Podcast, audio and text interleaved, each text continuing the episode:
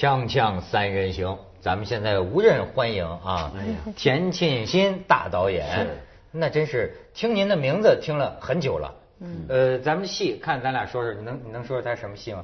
青蛇啊，对还有呢，这个在罗密欧与朱丽叶是啊对，而且呃咱还得给人宣传呢。嗯这个接下来山楂树山楂树之恋，对吧？我觉得你能比张艺谋弄得强。山 山楂树之恋，他主要因为听说他找了个那个春晚上那个小彩旗儿。对，转圈儿那个，嗯，哎。原来他在这个杨丽萍的《孔雀》里面转圈嘛，嗯，那时候我就看，呃，然后就跟他谈，结果没想到我刚谈完，他就上春晚转圈去了，这一转圈就转的还比较有名儿。对他能演戏吗？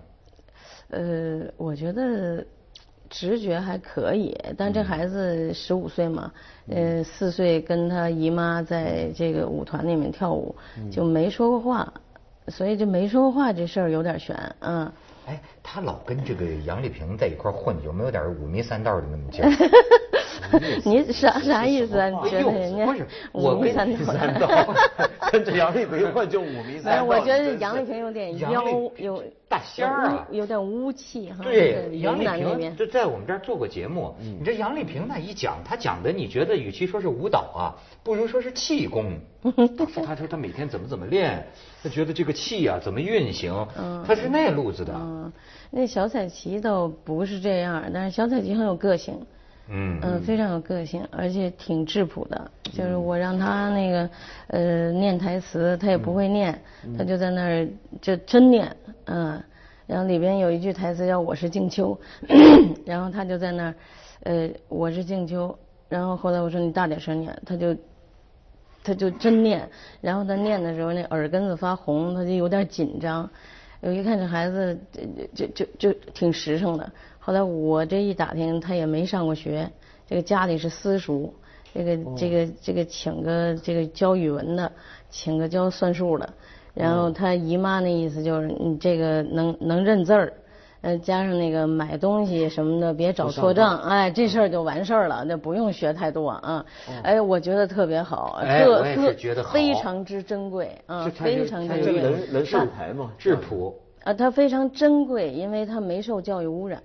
对。呃这这这个这孩子坐在那儿就很珍贵嗯。可是问题是一上台，比如说你剧场的台那么大，嗯 要投射的时候，那他这个状态怎么？呃，我因为这事儿也挺冒险的哈，你叫彩旗来，嗯，我觉得行。但我这现在是是目前是主观臆测哈，那么呃，因为跟他接触的时候，那个小孩站在那儿还是挺有点气场的，嗯，所以你刚才说这个是不是有点什么沾了点啥仙气儿啥的？有点儿那孩子，嗯，后来我就问他，我说你转圈儿这事儿你晕不晕啊？嗯，这他也不晕。嗯，我说你这不晕，是不是耳朵哪儿出点什么毛病啊？比如什么平衡器，比如人家那是动的，比如咱转十多圈转完就有点有点找不着北那意思，啊完了再晕会儿再往前走。他这转完了转那么多圈，转完就走。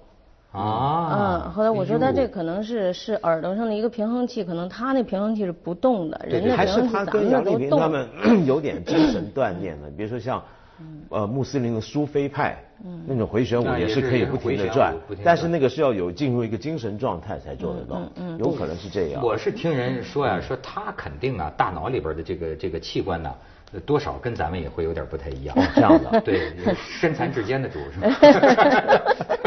但是人家小彩旗儿，我就看接受采访啊，要这跟你这导演其实也就是个忽悠是吧？他说本来没没不敢演戏，但是说田导演忽不没田他不是说的忽悠啊，他说听了田导演跟我说，哎，我发现导演是不是也能有这种魔力？他就说啊，他那个感觉就是醍醐灌顶。他说你给他怎么着训了一把，还是怎么着？就是他一下子他通了，对吧？哎，对，用的是这词儿哦，真的吗？啊。你哦怎么跟人忽悠，他就通了 啊？没有，我就说你是不是这个将来你是这个九零后的新女神哈？我说你你这个你这代人肯定得跨界呀，跨界对冲这事儿免不了的。你比如你演个电影啊，以后呃长得也不难看，呃除了你做青年舞蹈家之外，是不是还有更广泛的一种这个艺术方面的接触？那那是必然的。我说那你是不是可以演一个话剧？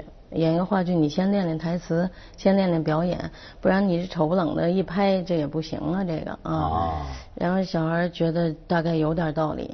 然后还有呢，就是我请他看了这个，他一共大概就看过三出话剧。哦嗯，其中两出都是我的，一个是哦《青蛇》，一个是《罗密欧朱丽叶》。看《青蛇》他怎么来的我不知道。嗯。这个看《罗密欧朱丽叶》是我请的。嗯。请完了之后，这小孩就上后台了。嗯。呃，还挺羞涩的，也不太原声。然后我就后台好多小男孩啊。追他。呃，不是，没有，就看着他都挺高兴的。嗯。然后挺高兴的，但是中国孩子含蓄不表达，站在那儿就看着他。我我说你们喜欢不喜欢小彩旗啊？嗯。嗯，那男孩都，哎，我说你们喜欢就表达呀。然后那男孩后台就说喜欢。嗯，我说那你们希望那个小彩旗怎么怎么着啊呀？然后我们那些男孩说好好的。好好的 什么叫好好的？然后小彩旗就有点受感染。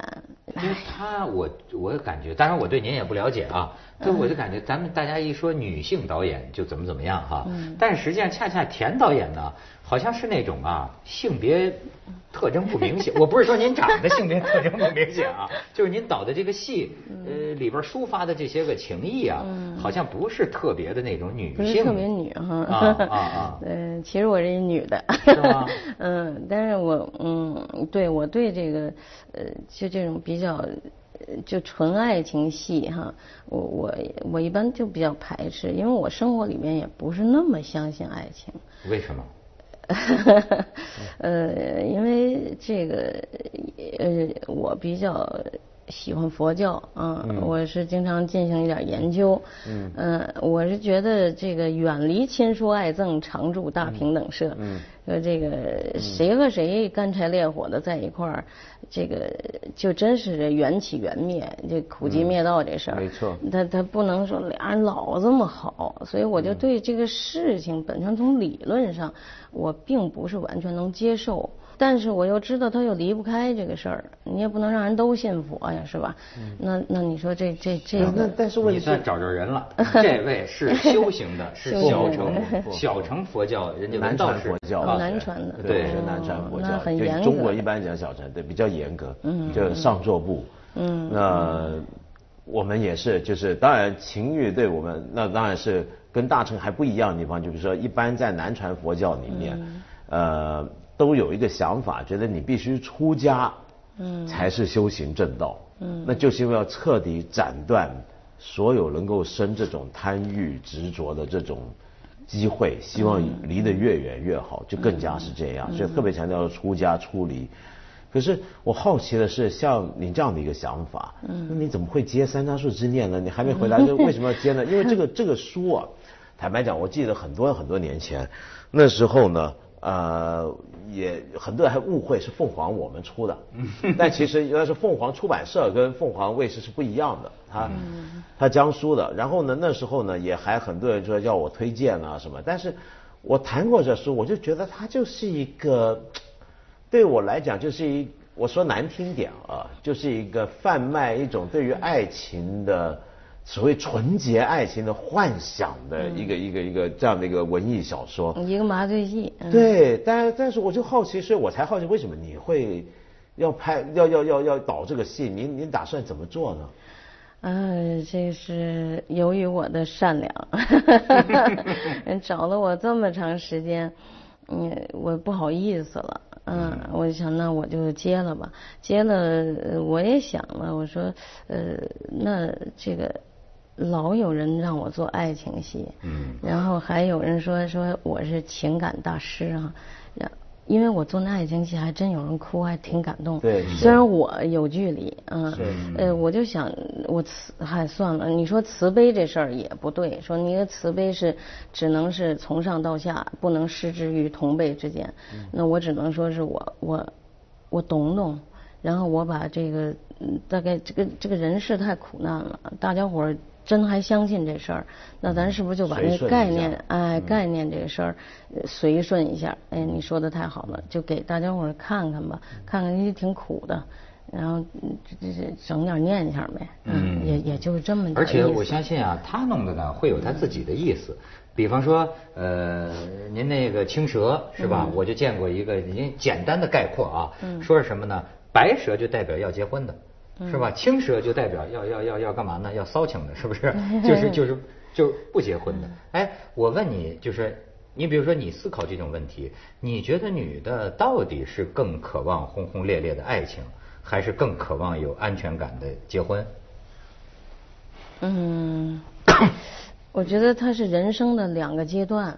嗯嗯呃，渴望轰轰烈烈的爱情都渴望，呃，除非他过于理性的，嗯，那都渴望，但是是在结婚之前，真是要是想结婚了，那还是想过日子了吧？嗯。那所以说这个，但是呢，女孩子都比较感性，她有时候没脑子。就是他会把这两个混淆了。嗯，你比如说这个咱们那蝴蝶鸳鸯派的最著名的作家叫秦寿欧嘛。嗯。他写《秋海棠》，他当时写过一个序，序里面就是说这个情和爱这个事儿哈，就是欲和爱，就像这个理发店里的这剪头发，说这个一大堆头发里边，你能分清楚哪个是你的，这么难。哎，这个比方好，对，说这个好，爱和欲这件事情，嗯，那么咱们朝思暮想什么的，呃，这男孩咱好理解哈，这个就所谓一大蜜，大家哎晃眼瞧一眼，瞧完之后说这这这这屁股胸长得不错，其实这直接就和床可能对了位了，这个是觉得能睡的，这是欲。很纯粹，嗯，那么呃，这个女孩是会把这两者混淆的。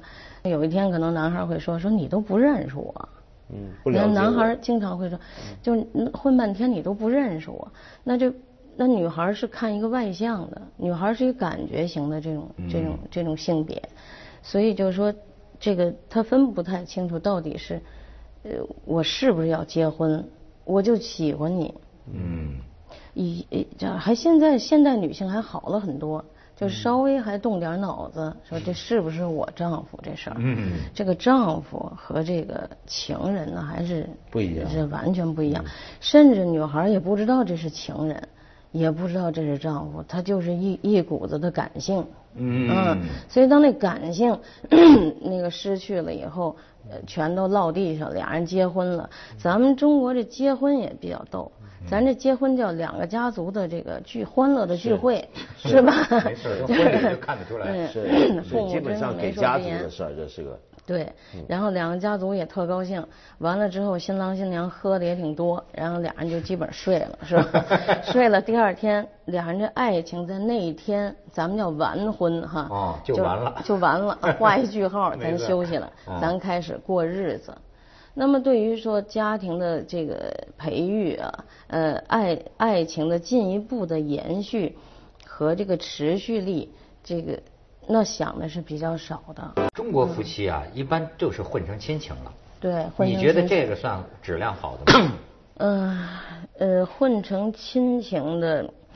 这个我不太明白，嗯，我不太懂，好像似乎约定俗成的又是一个概念，是一个家庭伦理这个方面的一个概念，就是大家都顺风会认为我们发展成亲情就。成了一个好的家庭，嗯，然后再有了孩子，然后你扮演妈妈，我扮演爸爸，这个角色在家庭里面稍微有些转换，然后把情感就投放在小孩身上，这样这个家庭的培育就互相之间就有了一个像男女生宿舍，就咱住宿舍那样，能有聊就行了。